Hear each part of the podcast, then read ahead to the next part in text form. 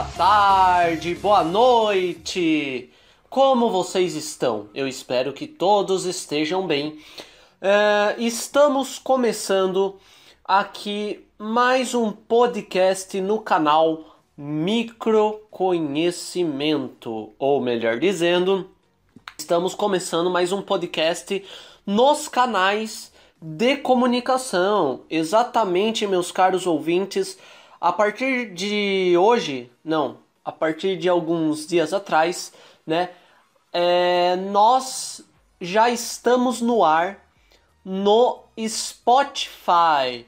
Exatamente. Então, se você está nos ouvindo pelo YouTube ou pelo Castbox, eu vou deixar aí o link uh, do nosso podcast, o nosso link do Spotify aí na descrição, para você, cara ouvinte, cara ouvinte, é, nos ouvir também através do Spotify. Né? Para você que não tem Castbox, nos ouça lá pelo Spotify. Para você que uh, não curte muito nos ouvir pelo YouTube, porque vai que você nos ouve aí é, enquanto você está na sua van para a faculdade ou enquanto você está correndo aí pelas ruas, se exercitando, né? E você deixar ali o YouTube aberto é um pouco ruim, né? É por isso que a gente criou o nosso canal lá no Castbox para você ouvir tranquilamente, bloquear seu celular enquanto o áudio vai rodando e agora, para você que não tem Castbox e, e seu celular está muito cheio, não tem como é, baixar o aplicativo do Castbox, mas se você tem Spotify, né? Agora você pode nos ouvir pelo Spotify. Olha só que maravilha, né? Então vou deixar aí na descrição o link do nosso podcast no Spotify para você, cara ouvinte, cara ouvinte, né? É, é, carex ou vintex, né, nos ouvir, ok? É, gente, o assunto de hoje nós vamos falar um pouquinho de história, história do micronacionalismo? Não, história das artes. Mas você, caro ouvinte, caro ouvinte, me pergunta o que é que a história da arte tem a ver com o micronacionalismo? Meu caro ouvinte, minha cara ouvinte, você que está nos ouvindo, saiba que neste podcast, neste episódio, nós iremos fazer uma. Para você que é novato, novata, novatex, que está entrando agora no, no micronacionalismo, e é, para você, novato que já ouviu os nossos outros podcasts, é, se você ouviu nossos outros podcasts e está ouvindo esse, e você ainda não entendeu muitas coisas, como funciona a lusofonia, a anglofonia, né? Nós vamos fazer de um método um pouco mais simples aqui para facilitar. A gente vai desenhar? Não, mas a gente vai usar algumas metáforas artísticas. Olha só que maravilha! para tentar passar um pouco da minha visão sobre o que é micronacionalismo e também para uh, ah, fazer os novatos, novatas, novatex entenderem melhor é, sobre como funciona o micronacionalismo, né? Então, é, vamos fazer uma pesquisa histórica um pouquinho rápida aqui no tio Google, né? É, eu não sou especialista, tá, gente? Mas eu já estudei história da arte em, em várias escolas já. É, é, assim, é, no meu ensino fundamental e no meu ensino médio e na minha faculdade eu também já estudei um pouco da história da arte. Mas é sempre bom dar uma pesquisadinha, né? É, a gente vai dar uma resumida aqui na história da arte e a gente vai dizer aqui nesse podcast o que o micronacionalismo e a arte têm em comum, né? Como eu já falei, para além de passar minha visão sobre micronacionalismo, eu também é, é, fazer essa comparação para você novato, novata, novatex também entender melhor como que funcionam os mais diversos tipos de se fazer uh, micronacionalismos, né? Porque não existe só um jeito de se fazer micronacionalismo. Há várias e várias maneiras de se fazer micronacionalismo, né? É, exceto na lusofonia, que a lusofonia não é o único jeito certo de se fazer micronacionalismo é o nosso.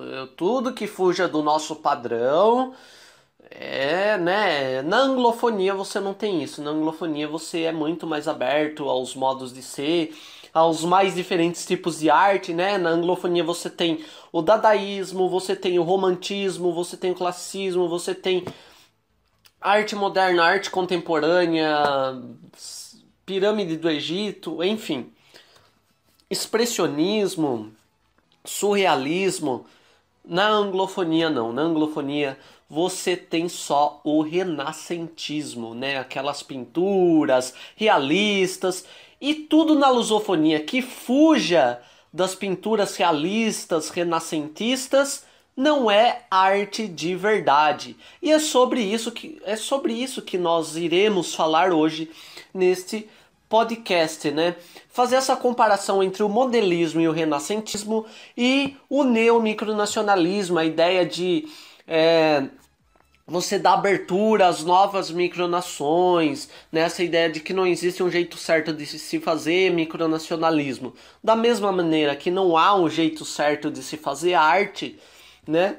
É, Aí você também tem um movimento dentro da, do modernismo e da arte contemporânea que é o dadaísmo, né? Que é essa ideia de se opor à arte tradicional, né? E enfim, uh, sem mais delongas, uh, nós vamos focar. É, vocês sabem que lá na pré-história tinha né, as pinturas rupestres. Você que está me ouvindo já deve ter estudado sobre isso, a não ser que você seja criança, mas você ainda vai estudar na história das artes. Se não for no fundamental, vai ser no ensino médio. Se não for no ensino médio, vai ser na faculdade, dependendo da faculdade que você escolha. Se você escolher, por exemplo, uma faculdade de artes, se você escolher, sei lá, fazer cinema, música, teatro, dança, provavelmente você vai ter um pouco ali da história da arte envolvido. Né, principalmente artes cênicas, cinema e, e, e artes visuais de um modo geral, né? Mas é, se você não for estudar isso na sua vida, eu vou fazer aqui um breve resumo e depois você é, pode encontrar fontes aí confiáveis, né? É, lembrando que a minha opinião, né, apesar desse, desse podcast é, revelar minha opinião aqui sobre o micronacionalismo, como eu já havia falado aí no meu podcast do Quinto Mundo. Eu tenho uma visão mais cesidiana do que claudiana sobre micronacionalismo. Eu acho que não devia existir paradigmas, né? Eu acho que micronação é tudo aquilo que uma pessoa define que é. E os meus colegas na lusofonia, né? Eles já estão enjoados de, de ouvir falar sobre isso, tudo, né? Que eu repito bastante isso, mas parece que eu falo, falo, falo e não aprendem, né? Parece que não entendem, né? Mas enfim. É...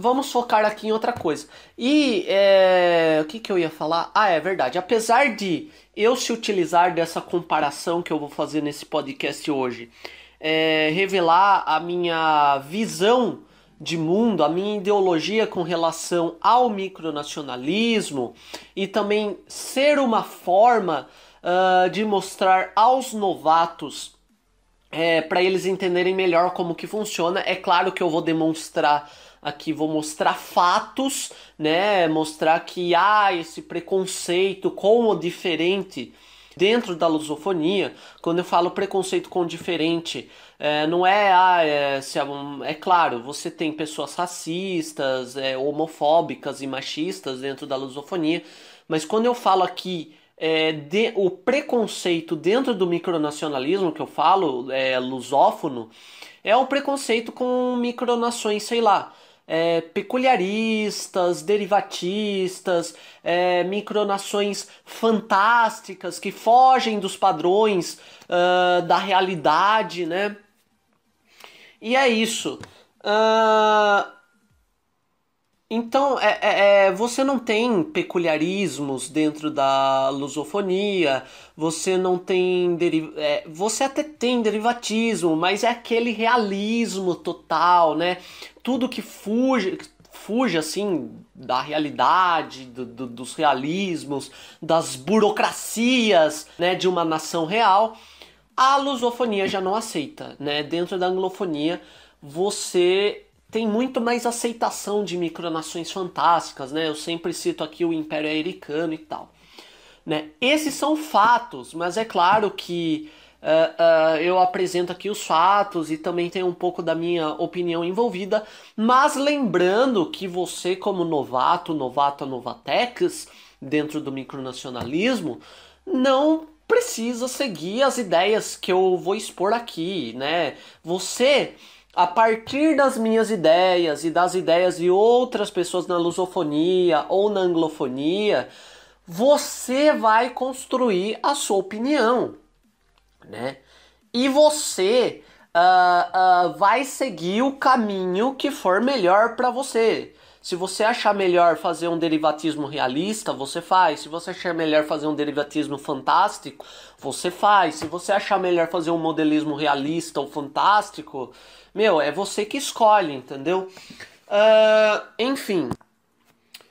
Uh, então, é isso, né? É, você escolhe. Agora, a coisa que eu mais critico dentro da lusofonia é que há um certo tipo de doutrinação uh, dentro uh, do micronacionalismo lusófono que quando a, as pessoas, né, os líderes de micronações lusófonas, que muitas vezes são simulacionistas, modelistas, enfim, realistas, né, criou-se esse paradigma e eles vão educar você, novato, novata, novatex, no modo lusófono de se fazer micronacionalismo, que é o modelismo, porque para eles não, é modelismo e se você for derivatista, é, você tem que ser um realista, sua micronação não pode ser peculiarista, sua micronação não pode misturar elementos virtualistas com derivatistas.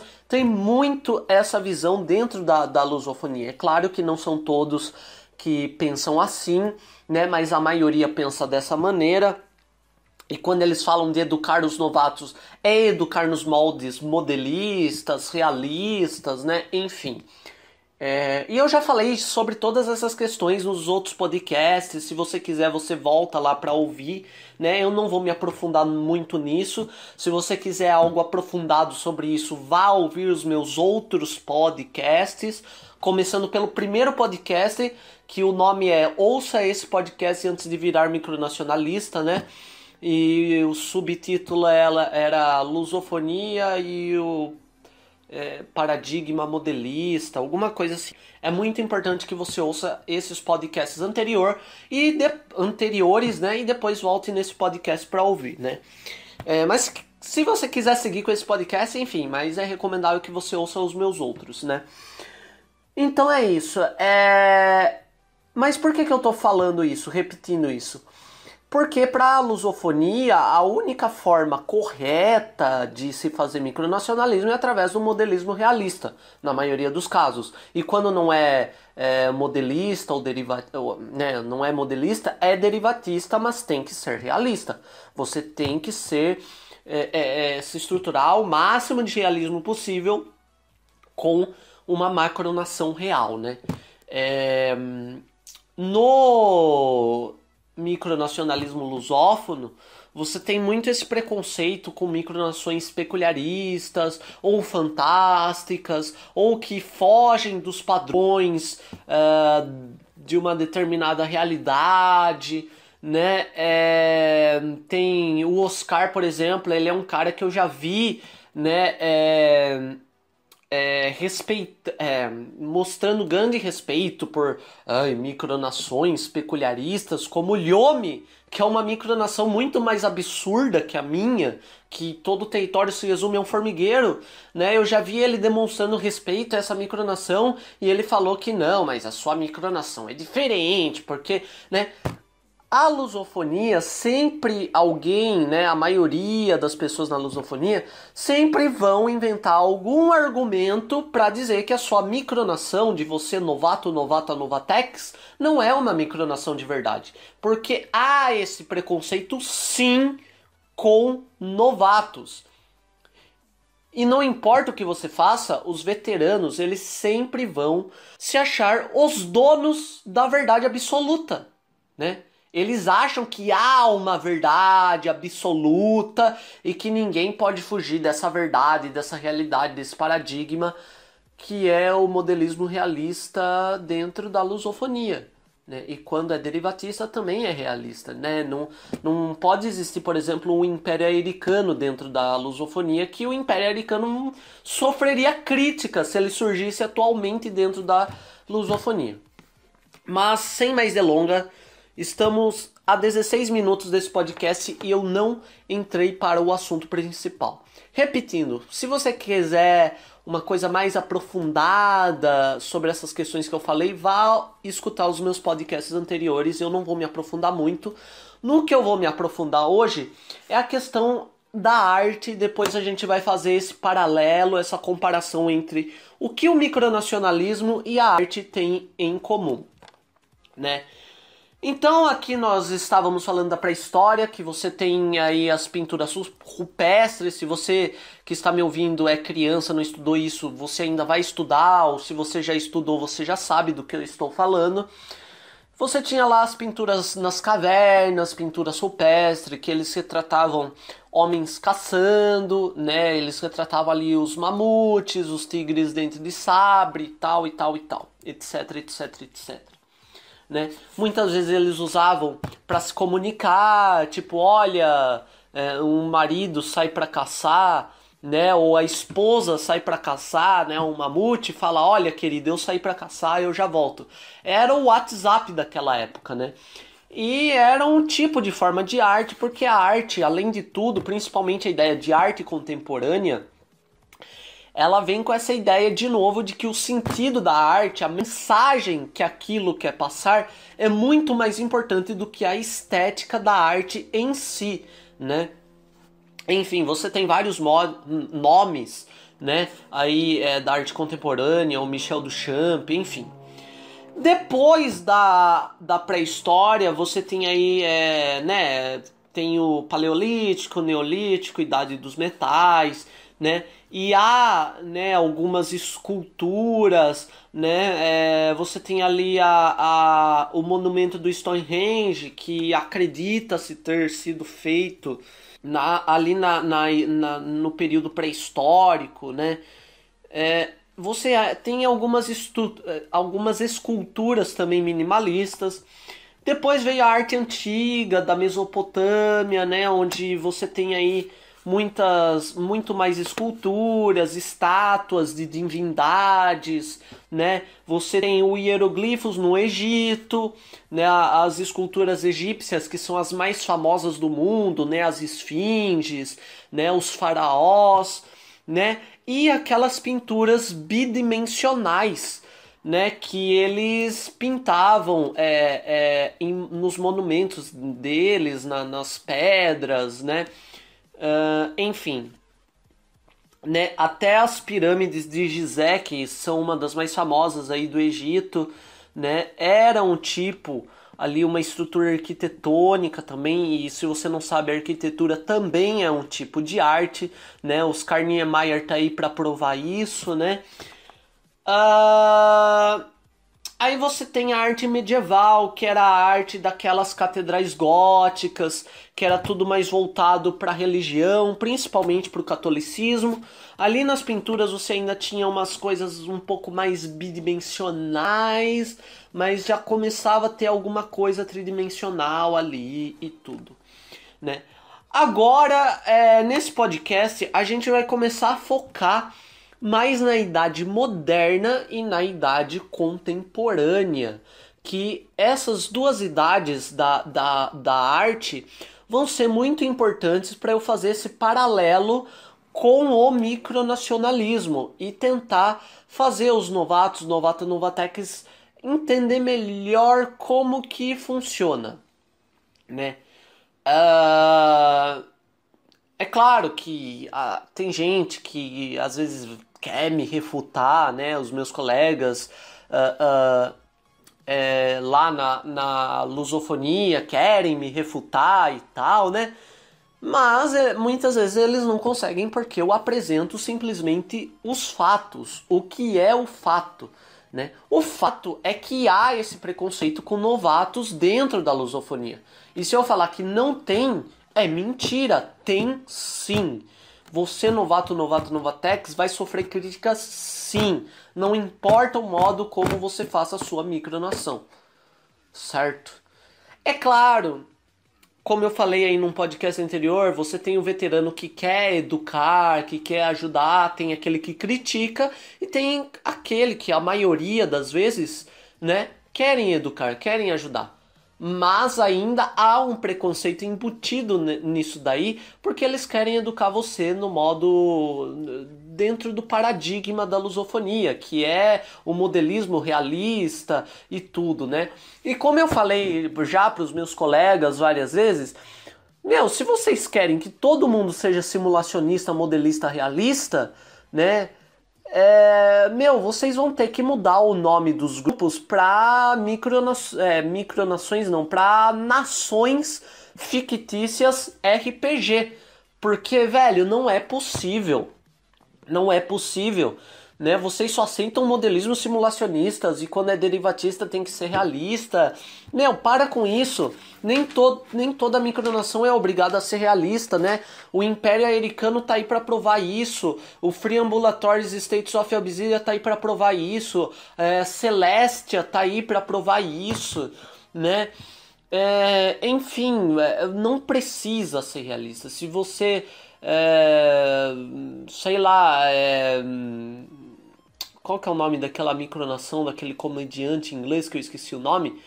Lovely, é, mano, Lovely tá aí para provar isso, né? Você não precisa ser 100% realista em tudo que você faz. Pelo amor de Deus, vamos fazer micronacionalismo, cada um faz do seu jeito, liberdade para todos, é isso aí, todo mundo se respeita. Ninguém é obrigado a se adequar aos padrões modelistas lusófonos, porque não é o único jeito certo de se fazer micronacionalismo. Não há um jeito certo de se fazer micronacionalismo. Agora, vocês dão o nome disso que vocês fazem de micronacionalismo e querem que todo mundo se adeque a isso?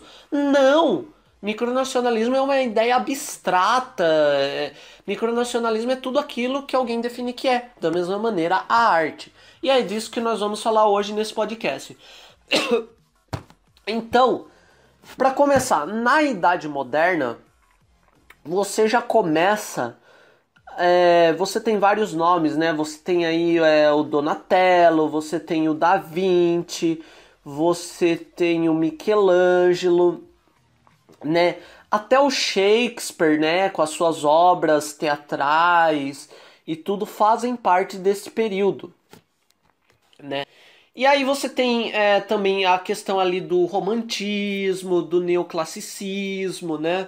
É, que trazia essa. É, é você tem o Rousseau, Voltaire, enfim, vários nomes aí da arte né? Até na música, o Beethoven, o Chopin, né? Fizeram parte desse período também, o Mozart, enfim.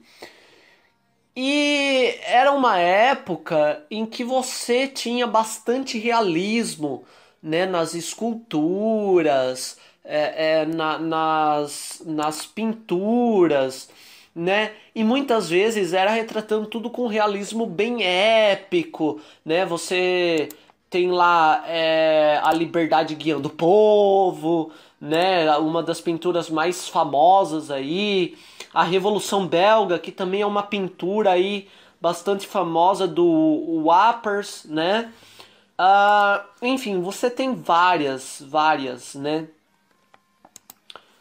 É, deixa eu me lembrar de outra. O Juramento dos Horácios, do Jacques é, Louis David, David, né? Que está lá no Museu do Louvre também. É, e se você reparar, essas pinturas são pinturas bastante épicas, sempre retratando um momento da história, com todo aquele realismo, né? E tudo. É, eu não vou me aprofundar tanto na, no quesito arte, porque o nosso foco desse podcast é micronacionalismo. Eu só estou dando uma resumida para vocês entenderem melhor né, é, a comparação que eu vou fazer daqui a pouco. É, Acredita-se que esse período da Idade Moderna ele se iniciou mais ou menos ali pelo período de 1300, metade de 1300 até, mi, até metade de 1800 mais ou menos, de 1350 a 1850.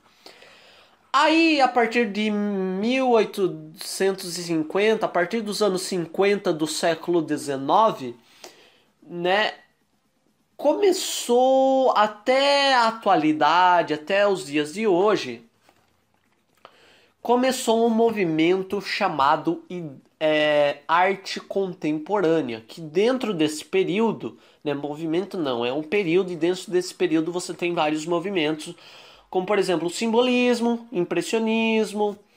Uh, você tem é, o realismo, que não é o realismo do renascentismo, né, como o romantismo e o neoclassicismo. É um outro tipo de realismo onde você é, retratava. É, só deixa eu pesquisar aqui, né? O realismo ele é um período aí da, da, da arte contemporânea que surgiu entre 1850 até 1900. É, é um movimento cultural chamado realismo predominou na França. É isso, na Euro... surgiu no século XIX na Europa, mais especificamente na França em reação ao romantismo, né? Porque o romantismo, gente, ele retratava é, aquele negócio de. Só deixa eu pesquisar aqui, na moral. Ah, sim, exatamente. É, pelo que eu tô lendo aqui, o romantismo ele é um movimento né, na arte. É, aí, ó, só lembrando, né? O romantismo ele é um, ele é um movimento artístico que, que faz parte do período da arte moderna, tá? É... O realismo ele já é um movimento que faz parte da arte contemporânea, né? O, os primórdios, o início da arte contemporânea. Então, pelo que eu estou pesquisando aqui no meu notebookinho, né? Bem simplinho, é muito humilde, né? É, o roman... pelo que está falando aqui, o romantismo, o que, que é? O romantismo ele retratava muitas vezes com realismo cenas épicas, né, trazendo esse negócio de nacionalismo, né? Olha só como tudo é lindo, tudo é maravilhoso, olha só como a vida é bela. E depois ele saiu desse negócio nacionalista e foi mais para um negócio de focar mais no estado romântico do indivíduo, mais focado no indivíduo. Voltavam-se, os autores românticos voltavam-se mais para si mesmos, retratando drama humano, amores trágicos, ideais utópicos, né? E eh, muitas vezes ideologias políticas e desejos de escapismo também, né? O escapismo que também vai influenciar o surrealismo aí mais para frente na idade contemporânea, né? E o culto à natureza e à imaginação já havia começado, né? Então vamos dar um exemplo aí de arte romântica, né? A liberdade guiando o povo, né? Uma das pinturas mais famosas aí é uma é, a liberdade guiando o povo aqui. Delacroix, exatamente, não estava lembrando o nome do autor. Então você vê aquela mulher representando a liberdade, guiando o povo, vê que aquilo é tudo épico, né? E o pessoal ali, né? Claro que não retrata tudo lindo, tudo perfeito, porque há pessoas mortas ali, também só que retrata tudo de uma forma né, é, romantizada, né? Até a morte, a questão trágica, a questão da depressão, né? Tinha tudo isso, mas também tinha aquela coisa épica de tudo ser lindo, maravilhoso. Tinha esse discurso de que alguns precisam morrer para conquistar ideais para as próximas gerações, né? Tinha um negócio meio nacionalista, ao mesmo tempo liberal, que era focar no indivíduo. A arte romântica trazia muito isso. E na, na idade contemporânea, na, na, na era da arte contemporânea, nos primórdios, surgiu o realismo que fazia uma oposição ao romantismo, né? Apesar do romantismo retratar é, com o máximo de realismo possível, ele retratava cenas, algumas cenas, né, meio fantásticas, umas cenas não fantásticas, né, mas cenas metafóricas para retratar uma dada realidade. Então você tem ali liberdade guiando o povo, a liberdade é, metaforicamente é representado por uma mulher, né? Que o nome dessa mulher, inclusive, é Marianne, né? É... Então tem, é, tem tudo isso, né? E retratava esse espírito, essa vontade, representava os desejos, né? Até desejos sexuais, desejos românticos, fetiches, e tinha todo esse negócio é, das ilusões humanas, dos ideais, das utopias, né? O realismo não. O realismo ele veio para se opor ao romantismo. O realismo vai falar assim: peraí, peraí, gente, não é tudo isso que vocês estão pensando, não. Peraí, não, não, não é assim que funciona. A gente precisa analisar os fatos. E é isso que o realismo vai fazer. Ele vai analisar os fatos realismo vai chegar pro romantismo e vai falar, cara, isso daí não existe, isso daí você, mano, você fumou um beck, você tá viajando, cara. Porque isso daí é uma utopia que você tá pensando aí, saca? É isso que o realismo vai, vai fazer. E o realismo na arte, ele fazia essa oposição ao romantismo, porque, ó, o que diz aqui. Os integrantes desse movimento, né, o realismo, repudiaram a artificialidade do neoclassicismo e do romantismo, pois sentiam a necessidade de retratar a vida, os problemas, os costumes das classes médias, né? Então no romantismo você retratava muitas vezes ali é, pessoas bem vestidas, tudo, né? Classe mais alta, algumas vezes. E o realismo chegou para dizer: não, a realidade é essa: você tem pobres, você tem classe média, você tem cachorro passando na rua, você tem prédios que têm rachaduras. É isso que o realismo vai retratar. Né? Prédios com rachaduras, cachorros passando na rua, mendigos. É, é, é como se fosse uma fotografia, sabe? Você bate uma fotografia a fotografia vai retratar o que está ali mesmo, o que está naquele ambiente mesmo saca? É claro que tem como você remover depois no Photoshop, blá blá blá blá blá blá. Mas a fotografia inicial em si, você bate ela vai retratar o que está lá, né? É, então, eles repudiaram a artificialidade do neoclassicismo e do romantismo, pois sentiam a necessidade de retratar a vida, os problemas e costumes das classe média e baixa, não inspirada em modelos do passado. O movimento manifestou-se também na escultura e principalmente na pintura em alguns aspectos sociais, né? Então você tem a, a, a, por exemplo, a jovem garota lendo do Jean Baptiste, né? Você tem é, a, a casa, né, do Joseph Petrovsky, né, que ele retrata ali uma família humilde, uma família mais, mais simples, né? Uma família mais, mais de classe um pouco mais baixa, né? É, algumas rachaduras na parede, né?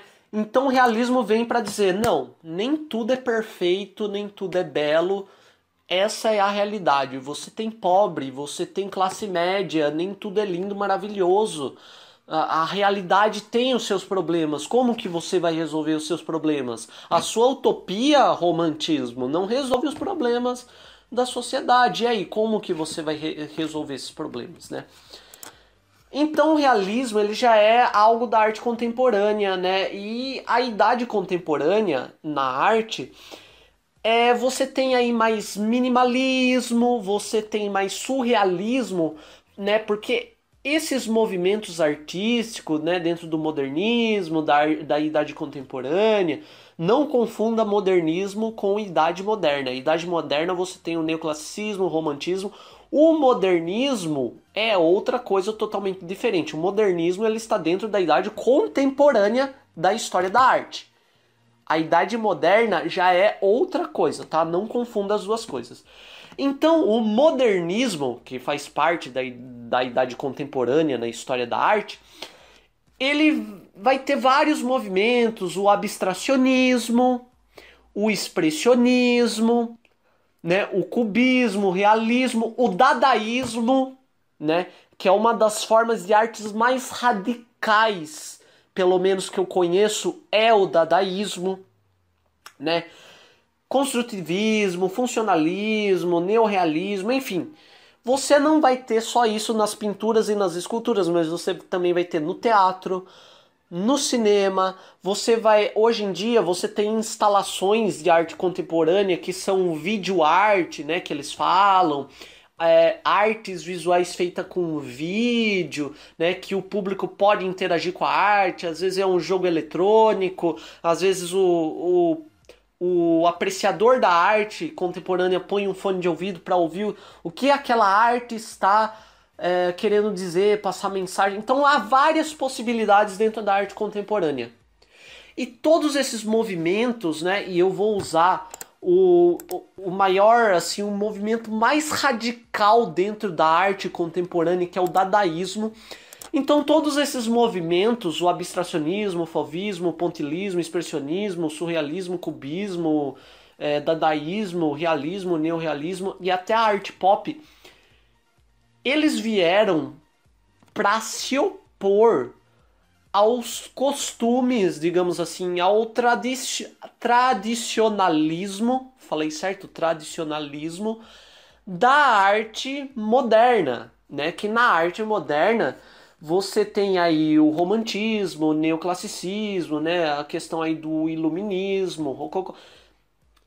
E a arte contemporânea, ela veio, né, os movimentos da arte contemporânea falou, é, vieram, né, para dizer assim, mas peraí, quem falou que arte precisa ser é, pintada de uma maneira, ó, não confunda pintar de uma maneira realista com arte realista, tá? Arte realista é uma coisa, arte pintada, né, um quadro pintado de uma maneira realista é outra coisa. As esculturas, pinturas da arte moderna eram pintadas e esculpidas de forma realista, mas não eram realistas. Você tem, a, por exemplo, a escultura de Perseu segurando a cabeça da, da, da Medusa, né? É a, a, a cabeça da Medusa? É, acho que é. Por quê? Porque são figuras mitológicas retratadas de uma forma realista o realismo dentro da arte, ele é pintado de uma maneira realista? Nem sempre. Às vezes sim, às vezes não, mas é retratando a realidade, tá? Então não confunda isso. Bom, já que você entendeu, e eu espero que você tenha entendido isso que eu falei aqui, agora podemos partir para o exemplo que eu vou dar, né? Então o exemplo que eu quero dar é o seguinte: os movimentos, esses movimentos que eu citei dentro da arte contemporânea, surrealismo, expressionismo, cubismo, etc, etc, etc, até o dadaísmo, que é uma das formas mais radicais de se fazer arte, é, eles vieram para se opor às artes da Idade Moderna, que eram pintadas de forma realista, com toda aquela epicidade, epicidade, nem sei como fala, mas de uma maneira épica, né? Enfim. A arte contemporânea chegou para a Idade Moderna e falou assim: Viu, mas espera aí, quem falou que eu preciso ser que nem você? Quem falou para mim que o único jeito de se fazer arte é do jeito que você faz? Quem falou que o único jeito de se fazer arte de uma maneira verdadeira e absoluta é retratar com o máximo de realismo possível uma pessoa, né? Um, um é, pintar, é, sei lá, um quadro, né? Com o maior realismo possível, né? Por exemplo, né, é, eu vou pegar, por exemplo, o realismo, que está é um movimento da arte contemporânea, e o romantismo, que é um movimento da idade moderna, né, como eu já falei, o realismo é um desses movimentos que vai chegar para um dos movimentos da idade moderna, que é o romantismo, né? E vai falar assim, o realismo vai chegar pro romantismo que, e vai falar assim pro romantismo, mas viu? Quem falou para você que isso que você pinta, né, os quadros que você pinta, só isso que é arte? Se eu quiser retratar duas pessoas conversando, eu não posso colocar uma sujeira no, no, no, no, no terno do, da, da né? O, a, o cara tava tomando leite e ele derramou leite no seu terno. Eu não posso pôr uma mancha de leite no terno dele, né? Quem falou para você romantismo, né? O realismo falando pro romantismo.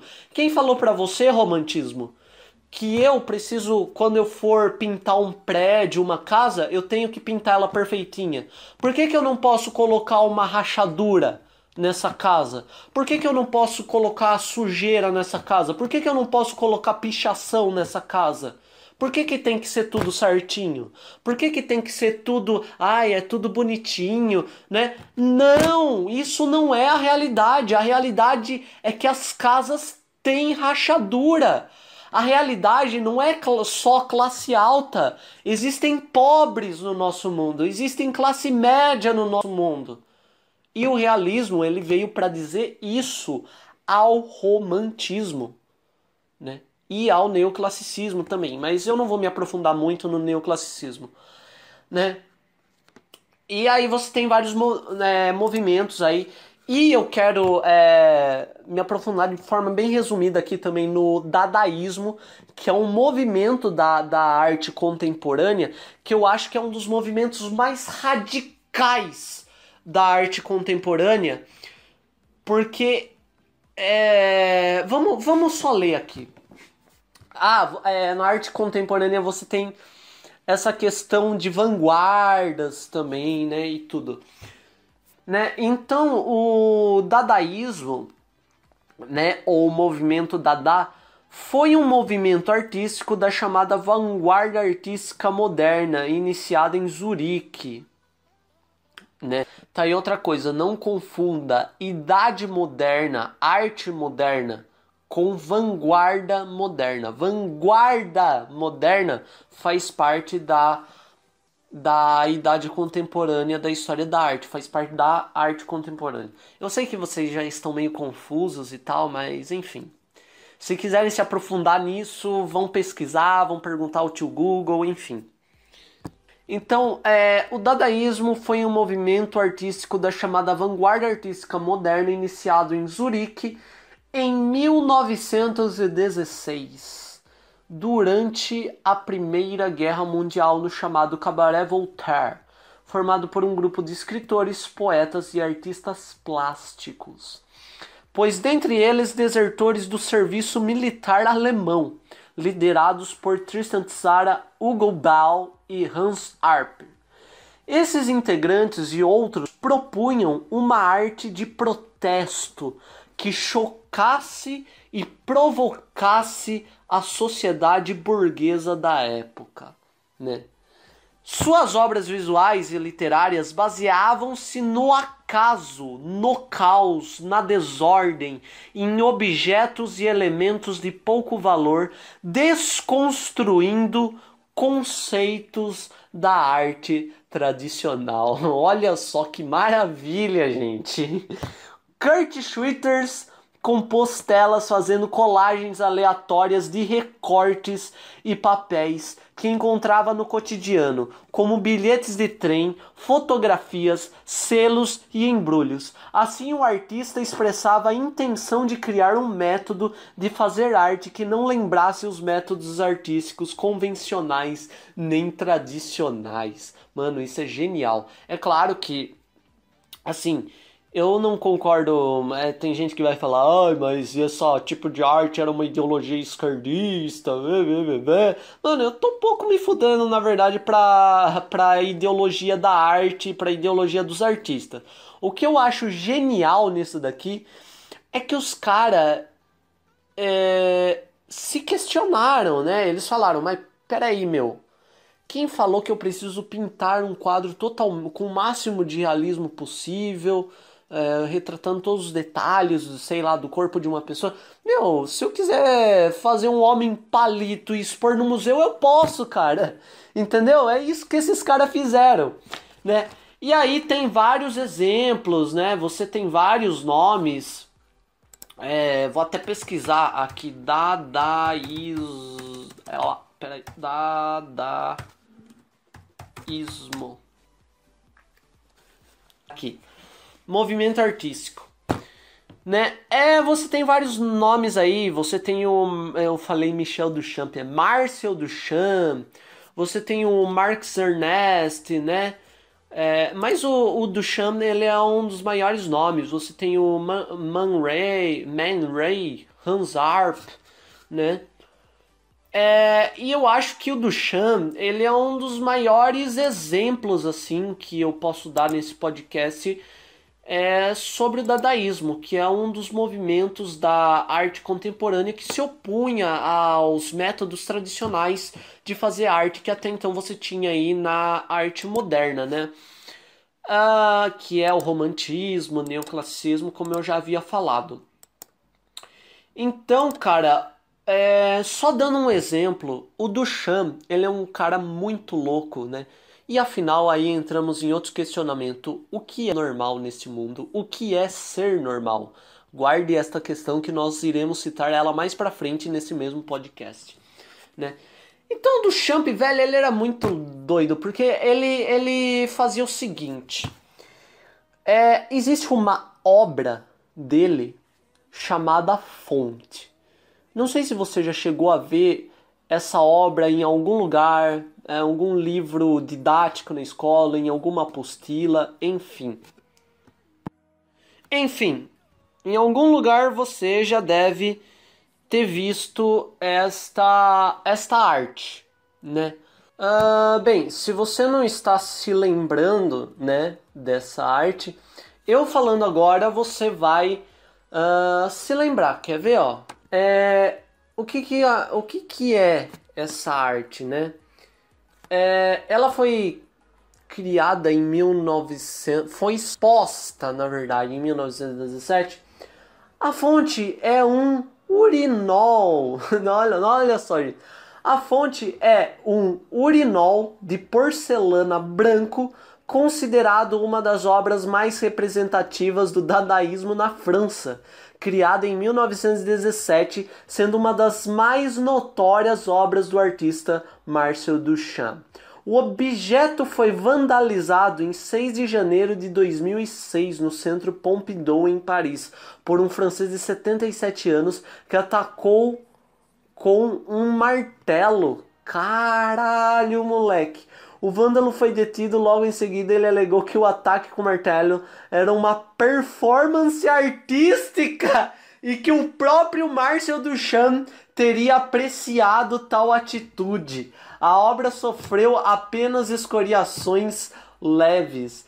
Em janeiro de 2006, estima-se que a obra valeria cerca de 3 milhões de euros. Hoje em dia, encontra-se na Europa, né? Então, gente, é, é isso. O, o, o que, que é, o, o, em outras palavras, essa, essa obra? Nada mais é do que um mictório masculino e simplesmente. Uh, tá, eu acho que mictório só tem o masculino, eu acho, sei lá, enfim. Uh, era um mictório, mas enfim, uh, não vamos uh, focar em outros assuntos. Vamos focar aqui na obra. Mano, essa essa essa obra nada mais é do que um mictório. Um mictório, sim, você não ouviu errado. Um simplesmente mictório, sabe? Mictório que você vai lá e mija. Então, é isso. O cara pegou um mictório de algum lugar que eu não sei onde, expôs e falou: Não, essa agora é a minha obra de arte. E pronto, acabou. Entendeu, velho? Só isso que ele fez, velho. Saca? Se você tiver na dúvida ou nunca viu essa obra ou não tá se lembrando, pesquisa aí depois na net, fonte do Champ, tá? Do é, D-U-C-H-A-M-P, tá? Pesquisa depois. É... E nada mais é do que isso, né? É... Peraí, só deixa eu dar uma pesquisada aqui, gente. Ah, aqui tem um pouco mais, nesse site que eu peguei, tem um pouco mais de informações sobre esta obra. Duchamp simplesmente assinou o objeto com o pseudônimo de Hermut e depois o inscreveu numa exposição. O item bizarro exemplifica a noção de se tirar um objeto comum de seu cenário habitual para, colo para colocá-lo num contexto novo e incomum, ou seja, numa exposição artística. Porque onde que é o lugar do mictório? Onde é o lugar do mictório? Digam para mim. No banheiro. No banheiro, gente. Aí o cara pegou. Cara, mas e se o mictório estivesse numa exposição artística? Ele foi lá e colocou mictório numa exposição artística. O item bizarro. Tá. Foi através desta obra que Duchamp definiu pela primeira vez o conceito de red made, uma ideia que influenciou inúmeros artistas desde então. Marcel Duchamp desafiou as definições tradicionais da arte com seus controversos red-mades produzidos entre 1913 e 1921, defendendo a escultura original em 17 rejeitada na exposição da Society of Independent Artists de Nova York. Uh, Duchamp desafiou preconceitos sobre a definição de arte. Olha só afirmou que não importava se o senhor Much, entre aspas, havia feito ou não a obra com suas próprias mãos. O importante era ele a ter escolhido como obra de arte. Olha só que, cara, é quase poético esse bagulho, é quase rom romantizado, velho. Portanto, o que importava não era a criação, mas a ideia e a seleção. Cara, que genial! Em 64, Duchamp e seu comerciante do Milan, Arthur Schwartz, produziram uma edição limitada de réplica dos Red-Mades originais. A maioria delas foram perdidas, infelizmente. Uh, o Eskenazi Museum of Art possui um dos únicos três conjuntos completos da edição de 64 de 8, os outros estão na Galeria Nacional do Canadá e no Museu de Israel. Uh... Gente, é... então é que está, né? É... Você pega, por exemplo, um movimento totalmente radical dentro da arte contemporânea, né? Dentro do período da, da arte contemporânea, que é o dadaísmo, por exemplo. Velho, o dadaísmo, o que, que é o dadaísmo? O dadaísmo, ele é um movimento artístico que se opõe ao conceito tradicional de se fazer arte, onde o sentido daquilo, o sentido, a mensagem que o artista quer passar com aquilo é muito mais importante do que a estética da arte em si, né? E o dadaísmo ele vem com essa ideia do que é arte, o que é fazer arte. Né? E você não tem isso só em esculturas ou pinturas ou, sei lá, instalações em geral. Mas você também tem na música, né? John Cage, por exemplo. Pesquise sobre John Cage. O cara, ele fez, entre aspas, uma música, né? É, uma música, sem aspas, vai chamada 4,33. Esse é o nome da música. 4, aí uma vírgula em cima, 33. O número 33 e o número 4 e uma vírgula em cima. Essa música ele é muito complexa porque ela foi feita para ser reproduzida em grandes orquestras sinfônicas, mas você pode reproduzir ela muito facilmente em qualquer instrumento que você quiser. Nada mais é do que silêncio. O cara compôs o silêncio, minha gente. O cara compôs o silêncio. O John Cage, inclusive os Beatles, para você que é fã de Beatles, Saiba que os Beatles, né, principalmente o John Lennon e a Yoko Ono, que ela também já era artista plástica e fazia, inclusive a Yoko Ono, eu acho que ela era desse movimento da arte contemporânea, de desconstruir com o conceito do que é arte, né? É, principalmente o John Lennon e a Yoko Ono, né? Mas os Beatles, assim, eles fizeram uma música chamada Revolution Nine. Exatamente, Revolution e na frente o número 9.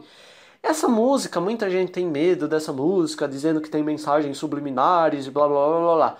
Na verdade, nada mais é, né? É o Lavo de Carvalho agora, falando besteira sobre os Beatles, mas enfim. É, mas agora, nada contra o Olavo, tá? Se você gosta do Olavo, tudo bem, vá ver os vídeos dele. Mas enfim, os Beatles, eles fizeram essa, essa digamos, essa peça musical, essa peça de áudio artística e colocaram lá no álbum branco. Se você pesquisar o álbum branco dos Beatles, você vai ver essa peça musical de nove minutos. Nove minutos! Não é um, não é dois, não é quatro, não é cinco, é nove minutos a música. É quase um faroeste caboclo. Mas não é um faroeste caboclo. Mas enfim, você entendeu. O John Cage, é, essa música, os Beatles tiveram influência do John Cage. O John Cage, ele era um cara que fazia parte desse movimento da arte contemporânea e tudo. E o John Cage ele veio para questionar o que é música. O que é música? O que você define como música, meu Deus do céu? Se eu tocar uma, uma nota aqui não é música também? Você tá me dizendo, mano, música é tudo aquilo que eu defini que eu quero. Saca? John Cage era desse jeito. O Duchamp ele era assim, só que ele era nas artes plásticas, né? E o cara falou assim, velho, se eu quiser pegar o mictório e expor no museu, mano, quem é que vai chegar pra mim e falar que isso não é arte? Eu, mano, arte é tudo aquilo que eu quero definir que é, velho, saca? E foda-se o mundo. É isso que o Duchamp pensava. Arte é tudo aquilo que uma pessoa definir que é, saca? E é isso, mano. Você entendeu? Você entendeu? E o dadaísmo ele veio com essa ideia: arte é tudo aquilo que você definir que é arte. Arte é tudo aquilo que um artista definir que é. Se eu pegar uma moeda de um real e expor ela no museu e quiser chamar isso de arte, eu chamo isso de arte. É essa ideia de desconstruir com todo o conceito do que é arte né, a arte tradicional, onde o sentido, a mensagem que aquela arte quer passar é muito mais importante do que a sua estética, né?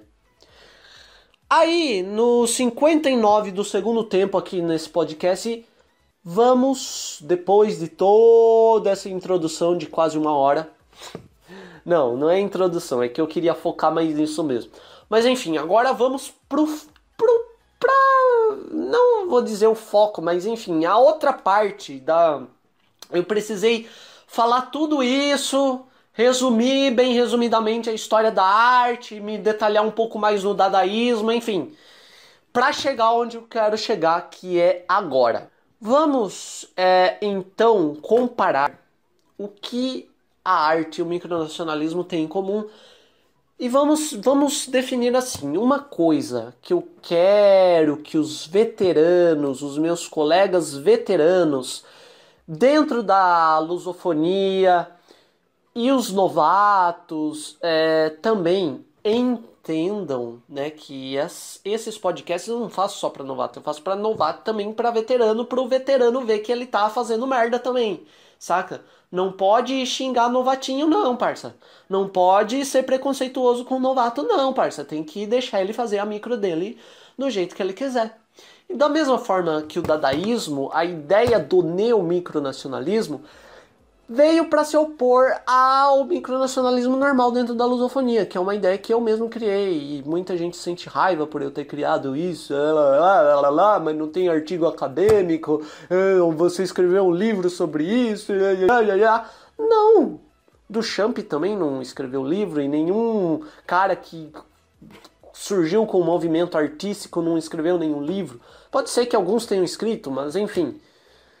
Eles simplesmente fizeram arte para se opor e se opuseram, se oporam, opuseram, enfim, se oporam ao movimento tradicional de se fazer arte, simplesmente fazendo arte do jeito que eles queriam fazer arte. E é isso que eu quero que os veteranos na lusofonia entendam, né? Às vezes o novato chega na lusofonia, como eu falei, o novato ele conhece primeiro a anglofonia. Ele conhece a anglofonia através de como? De vídeos no YouTube que quando vai falar de micronacionalismo fala mais da anglofonia do que da lusofonia. E o novato fica com essa visão de que quando ele for procurar um grupo no Facebook é, de micronacionalismo lusófono, ele vai achar que é a mesma coisa que a anglofonia. E vocês têm que fazer o novato entender falar, olha, aqui não é anglofonia, não funciona dessa maneira, blá blá. E explica. Eu quero que os veteranos sejam diretos com os novatos. Sejam diretos com os novatos. Falem na cara deles, mano, não é assim que funciona aqui. Senão eles vão entrar enganados, né?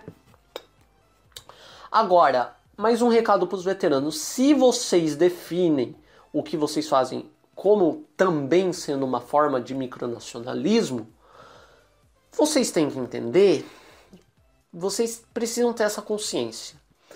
Muitos novatos que entram dentro do micronacionalismo lusófono, a maioria, não são todos, mas a maioria, conhece primeiro a anglofonia. E ele vai entrar achando que aquilo é que nem a anglofonia, é que nem o micronacionalismo anglófono. Entendeu? Você quer impor o renascentismo, você quer impor o romantismo ao novato, entendeu? Mas às vezes, quem falou que o novato quer se adequar ao seu romantismo? E se vocês definem isso que vocês fazem de micronacionalismo mesmo, e se vocês tratam o romantismo do modelismo é, como o único jeito certo de se fazer micronacionalismo, e você, como o único jeito de se fazer arte verdadeira, né? O único jeito de se fazer arte verdadeira e real e absoluta é o romantismo, e você não aceita um cara que quer entrar para se opor a esse movimento, e, meu, se ele quiser criar um mictório, expor um mictório e definir isso como arte, qual o problema, meu Deus do céu? Me diz, tem uma regra para fazer arte? Tem uma lei lá uh, que fala assim: não, arte é só isso aqui. Quem não fizer arte desse jeito vai ser perseguido e torturado? Não, não tem. Não tem uma lei universal para dizer o que é arte. Arte é tudo aquilo que uma pessoa definir que é. O mesmo ocorre com o micronacionalismo. O mesmo ocorre com o micronacionalismo. Se um novato chega no micronacionalismo fazendo dadaísmo e você fala, não, dadaísmo não é arte. Arte é o nosso romantismo.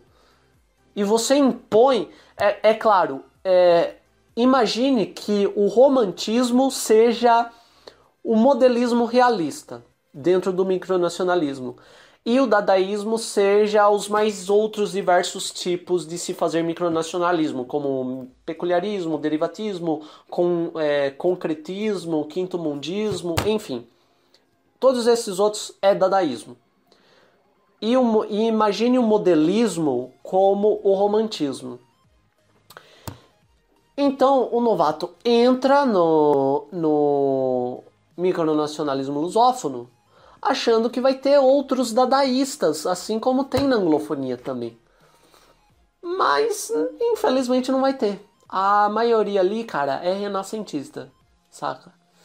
Os caras têm um grupo chamado Arte, saca? Porque, porque é assim que funciona.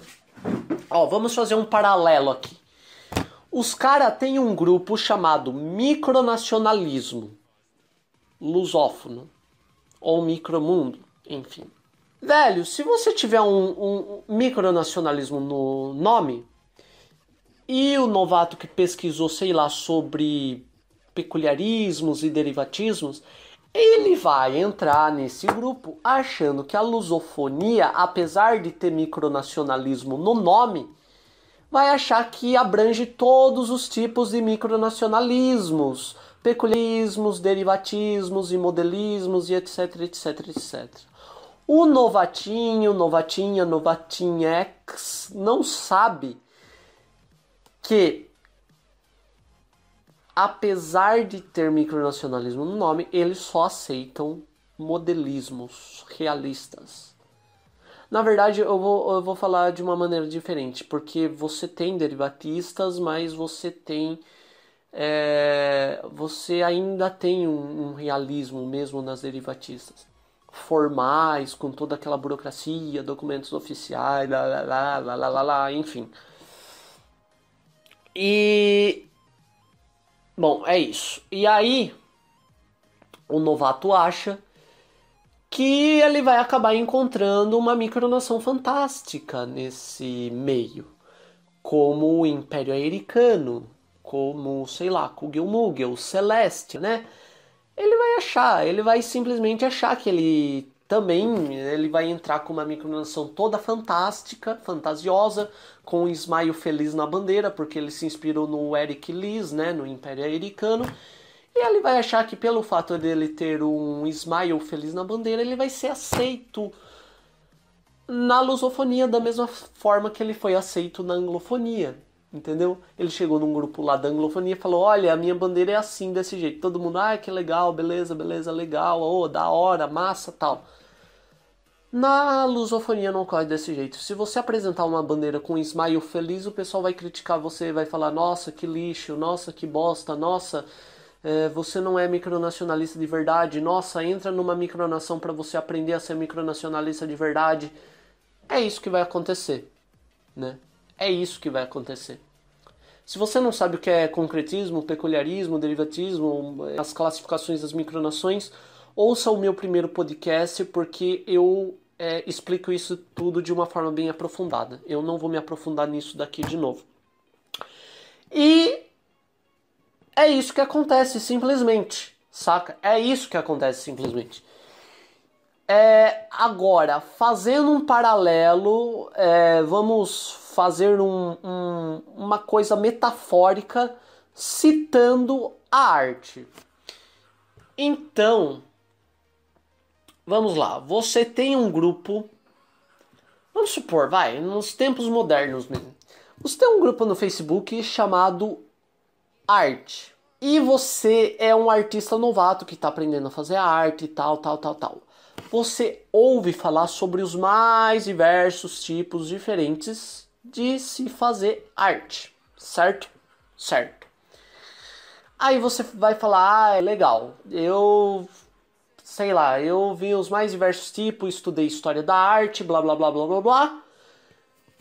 É, agora eu vou ver se tem algum grupo de artistas no, no Facebook, em algum lugar da internet, enfim. Não precisa ser necessariamente o Face, mas é que o pessoal usa mais Facebook, enfim. E você entra lá num grupo chamado Arte. E você fala: legal, eu vou ser dadaísta, porque os tipos de arte que eu mais gostei, o dadaísmo é o que mais me chama atenção. Você entra num grupo de artistas, né? E eles, imagine que nesse grupo eles aceitem todos os tipos de artistas, os renascentistas, romantistas, os dadaístas, surrealistas, cubistas, enfim. Beleza. Aí você pinta um, um, quadro todo. Você, por exemplo, bem dadaísta mesmo. Você pega uma tela em branco. E, e, pior que existe essa arte de verdade. O cara não pintou nada e expôs no museu. É um tipo de arte dadaísta. Você pega o pente, salve o pente em branco mesmo e publica nesse grupo. E fala: aqui está a minha arte feita no pente, uma arte em branca, se inspirada no movimento dadaísta. Porque o sentido desta arte é a tela em branco, que é a essência de tudo. A partir dessa tela você vai poder reproduzir o que você quiser e blá blá blá blá. Sei lá, você dá algum sentido para sua arte. E o pessoal legal, massa, da hora, beleza. Por quê? Porque eles são sem preconceitos e eles aceitam todo tipo de arte. Aí vamos supor, vamos supor, bem assim, sabe? Supor, supor, que você encontre um outro grupo no Facebook de arte, de artistas, né? Você entra nesse grupo e você faz a mesma coisa, você expõe lá a sua arte dadaísta, linda e maravilhosa, um quadro em branco. O pessoal fala: Nossa, que lixo! Nossa, vai aprender a fazer arte de verdade. Nossa, vai aprender a pintar quadro realista. Nossa, vai. É, como é que fala? Vai aprender a ser artista de verdade vai não sei o que lá, e blá blá blá, e da da da da da da da da. Mano, pera aí, na moral, v vamos analisar. Pera aí, vamos analisar. Aí você, depois de um tempo, descobre que esse grupo, esse segundo grupo que você entrou, eles só aceitam artistas românticos, artistas romantistas que pintam quadros realistas de uma maneira realista mostrando figuras épicas e tudo. E eles só consideram isso como arte verdadeira e absoluta e o único jeito de se fazer arte. E eles têm preconceito com dadaístas, com. Ah, e eles vão fazer a cabeça dos dadaístas para se adequar aos padrões e paradigmas dos renascentistas desse grupo. Mas é que está a questão. Se o nome do grupo é arte, ou vamos supor, se o nome do grupo é artistas, por que, que eles só aceitam renascentistas no grupo?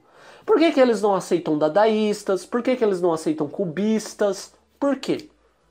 Então, mude o nome do grupo para Artistas Renascentistas. Pronto. Assim ninguém se confunde, todo mundo fica feliz e acabou. Acabou, pronto, pronto. É isso, gente. É assim que ocorre. Você, como micronacionalista, vamos supor que você comece conhecendo os mais diversos tipos de micronação, de micronacionalismo, blá blá blá, em sua maioria derivatista, que é a mais divulgada. Você entra num grupo chamado, sei lá, o mais famoso aí, micronacionalismo lusófono, achando que vai ser que nem o primeiro grupo que você entrou de micronações anglófonas, que eles são muito mais abertos. Lá eles aceitaram a sua arte. Lá no primeiro grupo eles aceitaram o seu modo de fazer micronacionalismo. Na lusofonia não. Na lusofonia eles não não importa se você é dadaísta eles não vão aceitar a maneira que você faz micronacionalismo. Por quê? Porque na lusofonia eles só aceitam micronações realistas, saca? E não importa se você é peculiarista. Para quem não sabe, peculiarismo é o fantástico do micronacional. Eles não aceitam micronações fantásticas. Por quê? Porque criou esse para. Mas peraí, mas se eles não aceitam os outros tipos de se fazer micronacionalismo, então por que, que o nome do grupo é, é micronacionalismo? É isso que eu não entendo. Ah, daí tem uns colegas meus que falam, ah, mas está especificado lá, micronacionalismo lusófono. Tá, mas, meu, a maioria dos novatos entra achando que vai ser que nem anglofonia. Por isso que eu falo pro, pros, pros meus colegas veteranos, chega pro novato, meu, não fale para o novato aprender, entre aspas, tá? Porque não existe essa de aprender, não existe essa de micronacionalista de verdade, não existe essa de micronacionalista bem sucedido, não existe. Não existe. Porque assim como não existe jeito certo de se fazer arte, né, e os dadaístas vêm para se opor a isso, também não existe jeito certo de se fazer micronacionalismo, né? Micronacionalismo é tudo aquilo que uma pessoa definir que é. E arte é tudo aquilo que uma pessoa define que é. Você, não sei, você pode considerar o micronacionalismo uma arte. Você considera o micronacionalismo uma arte? Se você considera o micronacionalismo uma arte, coloque isso na sua cabeça. Para mim, o micronacionalismo também é um tipo de arte. Né? E o que não é arte? E o que é arte? Né? O dadaísmo vem justamente questionar isso. Né? Então, é, é isso que os veteranos precisam colocar na cabeça, né? Meu, não obrigue o novato, né? Não doutrine o novato, é, não, não, não, não eduque o novato nos moldes é, realistas de se fazer micronacionalismo, é, achando que esse é o único jeito certo e absoluto de se fazer micronacionalismo. Né? Arte não é só romantismo, não é só neoclassicismo. Arte também é surrealismo, arte também é cubismo, arte também é dadaísmo, né? A mesma coisa ocorre com o micronacionalismo. Então não fale para o novato para ele aprender. Não tem o que aprender. Micronacionalismo você faz do jeito que você quiser fazer. Não existe. Tem lá uma lei universal, mundial, falando: ah, não, micronacionalismo é só o modelismo simulacionista e histórico. Não, não tem. Quem não seguir esse padrão vai ser perseguido e torturado? Tem? Não tem. Então parem, a, até porque a primeira micronação que surgiu no mundo, para começar, não era lusófona, era anglófona. Para começar, não era modelista, era derivatista, era a do Robert Madison. Começa por aí. Pelo menos a primeira micronação moderna como nós como qual nós conhecemos hoje. Foi o Robert Madison, certo? Que fundou. Então, não vem achar que vocês da lusofonia são os criadores do, micro, do micronacionalismo. Não acho que vocês detêm a verdade absoluta sobre o micronacionalismo, porque não. Como eu disse, são os anglófonos que devem nos ensinar, porque eles é que são pioneiros. E não as pessoas da lusofonia. Certo? Então, é, vocês precisam entender isso. Micronacionalismo não é só modelismo, da mesma maneira que arte não é só renascentismo. Né? Micronacionalismo não é só é, micronação realista, cheio de burocracias e formalidades. Né? Pode existir também micronações fantásticas, da mesma maneira que na arte pode existir também cubismos, surrealismo, é, é dadaísmo, pop art tudo isso é arte. Né? O, o concretismo, o peculiarismo, o derivatismo, o modelismo, tudo isso se encaixa, tudo isso é micronacionalismo. Né? O micronacionalismo não é você pegar uma macronação real, reconhecida no mundo inteiro e simulá-la com o máximo de realismo possível.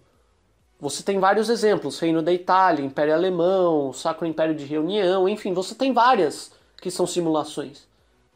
Agora, você querer que o novato é, se adeque, que, você fala, ai, é, entre numa micronação para aprender, aprender, mas aprender o que? Aprender esse, esse modo de se fazer micronacionalismo que vocês acham único.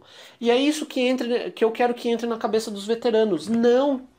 Não, cara, não, não, não existe só esse jeito de se fazer micronacionalismo porque não e também não tem jeito certo para se fazer micronacionalismo. Micronacionalismo é tudo aquilo que uma pessoa define que é, entendeu? Da mesma forma na arte, na arte você não tem só o renascentismo. Você tem, velho, você tem o realismo, você tem o cubismo, você tem o dadaísmo, o surrealismo, que é uma das formas de arte mais que eu mais gosto, é o surrealismo. Você tem o expressionismo, Saca? Mano, expressionismo, mano, é muito genial. Deixa eu até ver aqui, velho. Autores expressionistas. Expressionismo. Se eu não me engano, Van Gogh é expressionista. Sim, sim, Van Gogh. Van Gogh é. Eita, caiu um bagulho aqui, depois eu pego. É o controle da TV. Mas enfim.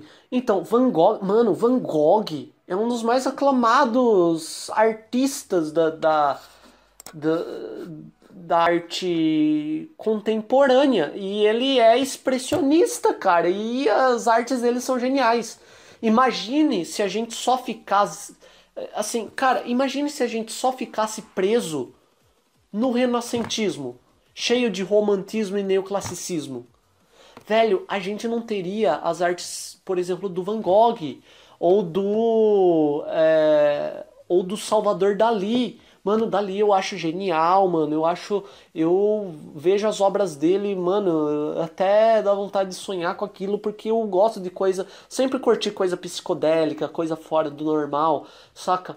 Mano, eu acho muito louco, cara. Eu acho genial, né? E falando em loucura e normalidade, né? Enquanto vocês da lusofonia acham que, que normalidade só é fazer modelismo, tudo, meu, é que tá a questão. O que é normal nesse mundo? Né? A normalidade é muito relativa. O que é normal para você às vezes não é para mim. E você tem que respeitar isso sim. Você tem que respeitar a minha escolha de, de, de, eu ser uma micronação diferente. De eu trazer uma proposta diferente para o micronacionalismo. Né? Então, é, Assim, cara, é, imagine se o micro. É, eu citei aqui a questão do renascentismo, né? A mesma coisa ocorre com o micronacionalismo. Imagina se a gente só ficar preso ao modelismo, né? Você tem que abrir espaço para derivatismo, para concretismos e principalmente para peculiarismos, que é uma das formas de se fazer micronacionalismo que eu mais acho genial no mundo é o peculiarismo, cara. Porque ele desconstrói com todo esse conceito não só de, de, de do, do padrão modelista realista dentro da lusofonia, mas ele também quebra com os paradigmas do que é um país, do que é um território, do que é a realidade de um governo. Saca? Eu acho isso genial. Eu acho isso genial. Saca? E a gente não precisa ter medo das, das do que é novo. A gente não precisa ter medo da, de pensar nas sociedades alternativas. Né?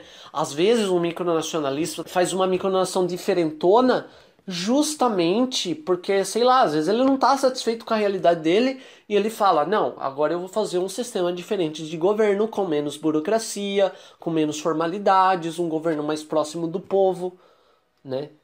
Que é o que tenta ser Sotóvia, por exemplo, que é a minha micronação, um governo mais próximo do povo, com menos burocracia possível, tentando dar o máximo de liberdade possível ao povo, entendeu? Quase que um estado mínimo, saca? Mano, é isso, e, e a gente. E eu sou muito criticado na lusofonia por causa disso. Meu Deus do céu, eu não posso fazer desse jeito, não, tá errado fazer micronacionalismo desse jeito? Quem falou que, que tá errado? Quem é o líder? Me, me apresente o mestre de vocês que, que pôs essa lei. O que, que vai acontecer se eu fizer micronacionalismo desse jeito? Eu vou ser preso? Eu vou ser torturado? Vocês vão começar a me perseguir? Meu, não tem uma lei para isso, saca? E, e, outra, eu tô fazendo algo, alguma coisa errada? Eu tô matando alguém? Eu tô roubando? Eu tô xingando alguém? Não! Eu só tô fazendo um micronacionalismo do meu jeito, que eu acho que, eh, meu, pra mim aquilo é certo de se fazer, saca? E, e eu faço micronacionalismo do jeito que eu acho melhor fazer. Né? O mesmo ocorre com o meio artístico.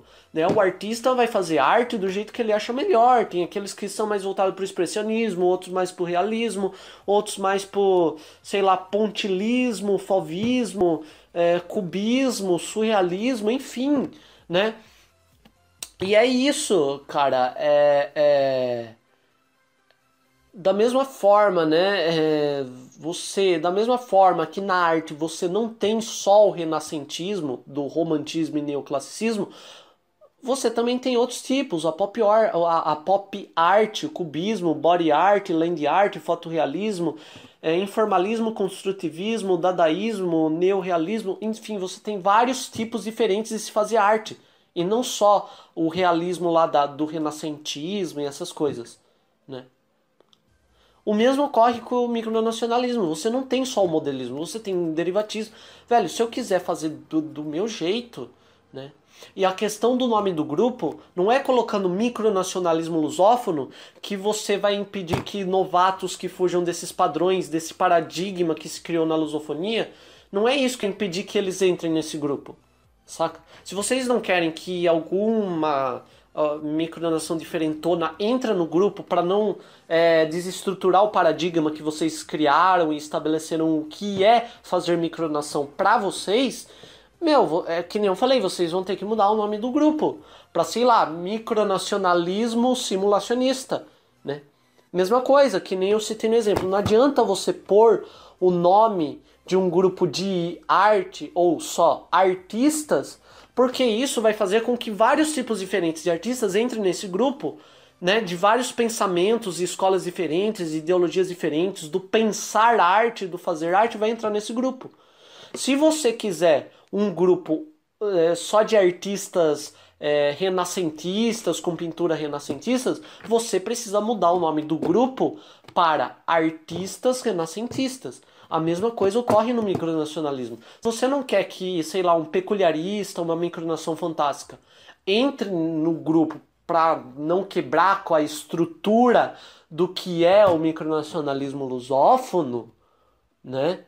Você precisa mudar o nome do grupo então para micronacionalismo modelista ou micronacionalismo realista, modelista, simulacionista se você mudar o nome do grupo para micronacionalismo simulacionista, já tá bom demais, né?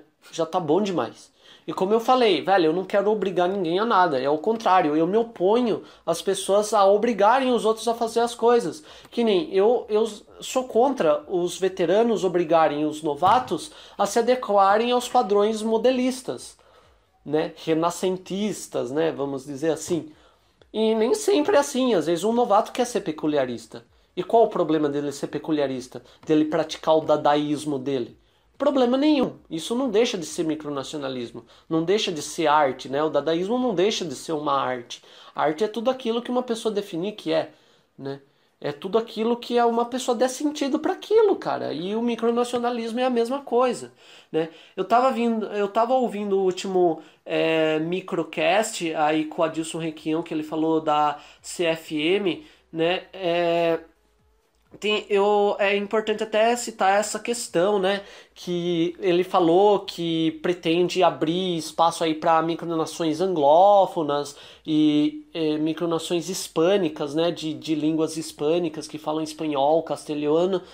E ele falou, né, no, no, no último microcast que lançou, que é, a, as pessoas, né, é, elas, algumas pessoas, alguns líderes de, de micronações na lusofonia são contra isso, né? Aí eu já pensei, não é, mas por que, que eles são contra isso? Será que é porque eles é, é, a anglofonia não tem um paradigma onde você tem vários tipos diferentes de fazer micronação que não só o modelismo simulacionista realista e, e você tem derivatismos, peculiarismos, enfim, vários tipos de se fazer e eles acham que se esses esses é, é essas pessoas de, de, de outras línguas entrarem para dentro da CFM, por que, que eles não querem que entrem? Será que eles têm medo dessas pessoas desestruturarem o micronacionalismo lusófono e, quebrar, e quebrarem com os padrões, com os paradigmas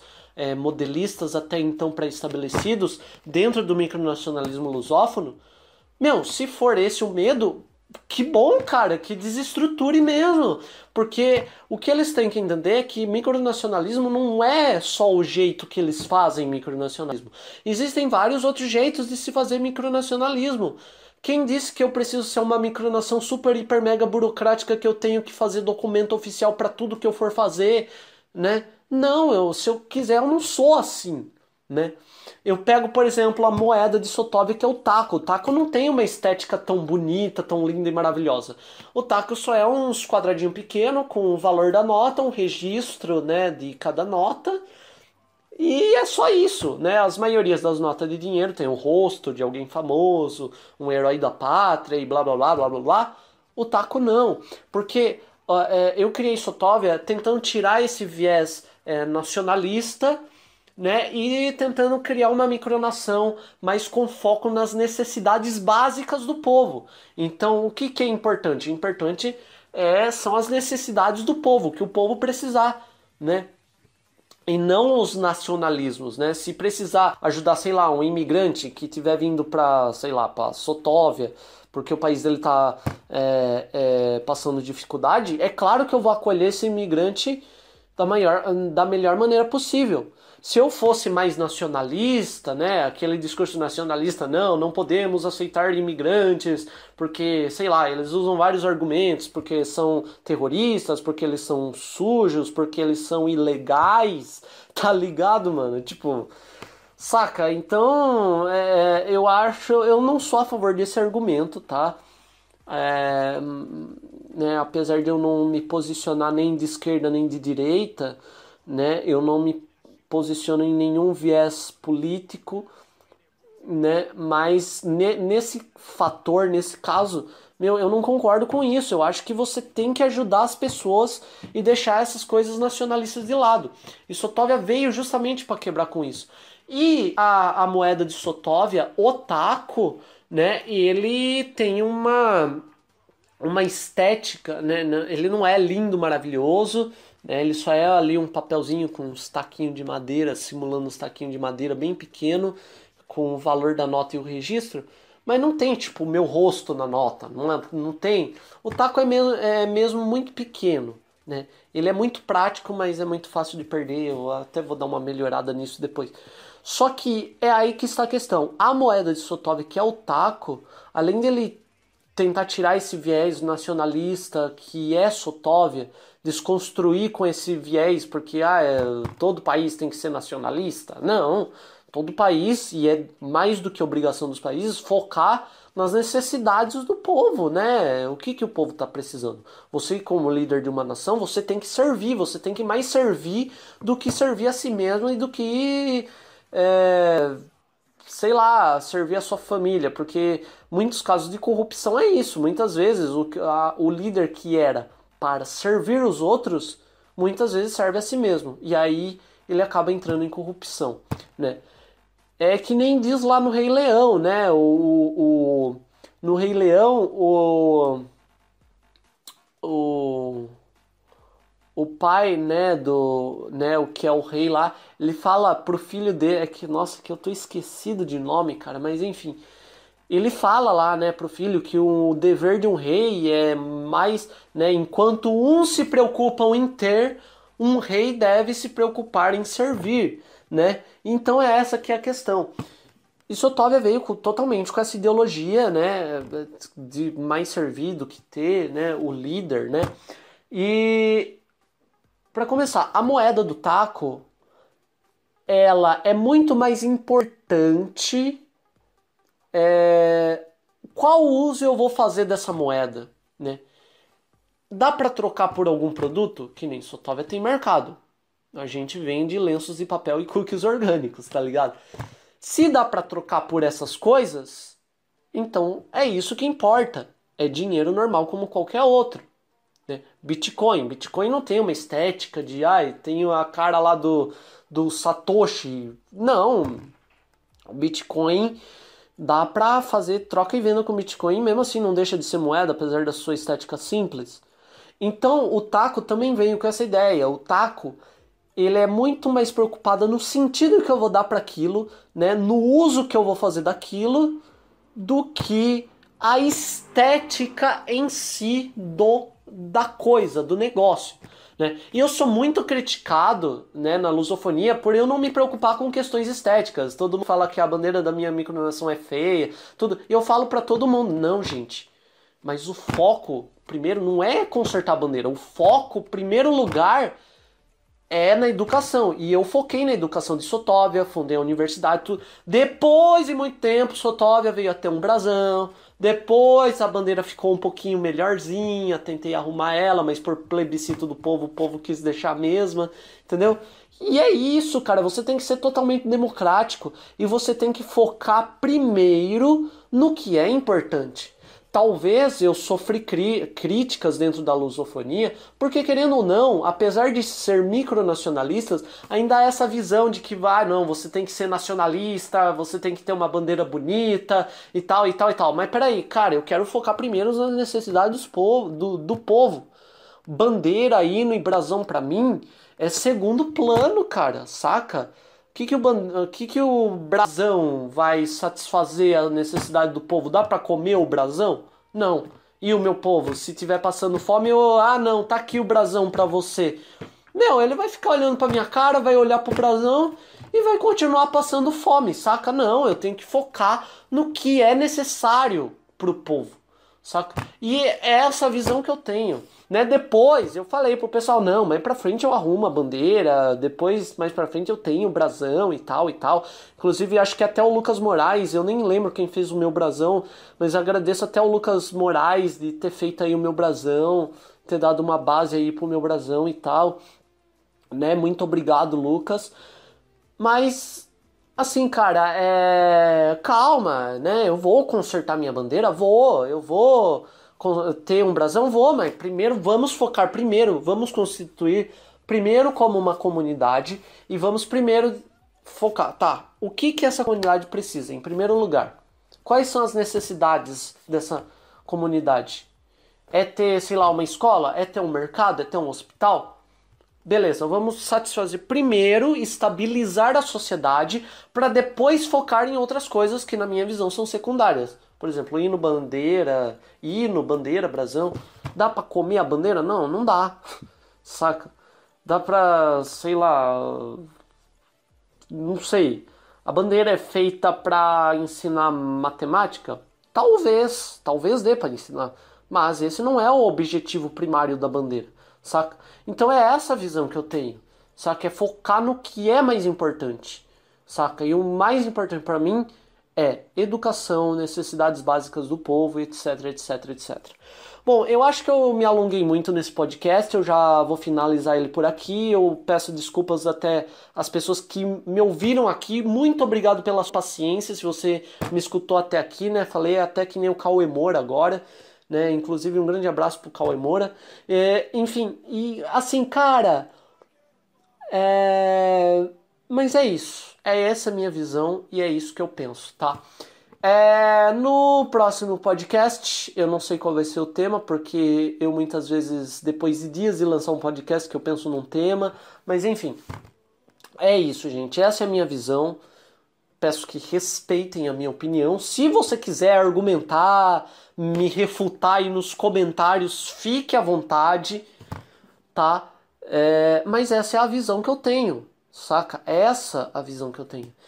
E é isso. Bom, é, eu vou finalizar o podcast por aqui. Eu espero que vocês tenham gostado. Mais uma vez, obrigado pela paciência. Eu acho que esse é um dos podcasts mais compridos do canal até agora. Vou tentar fazer podcasts mais curtos, tá? E é isso. Valeu, falou e até o próximo podcast, gente. Eu não vou me alongar mais. Fui!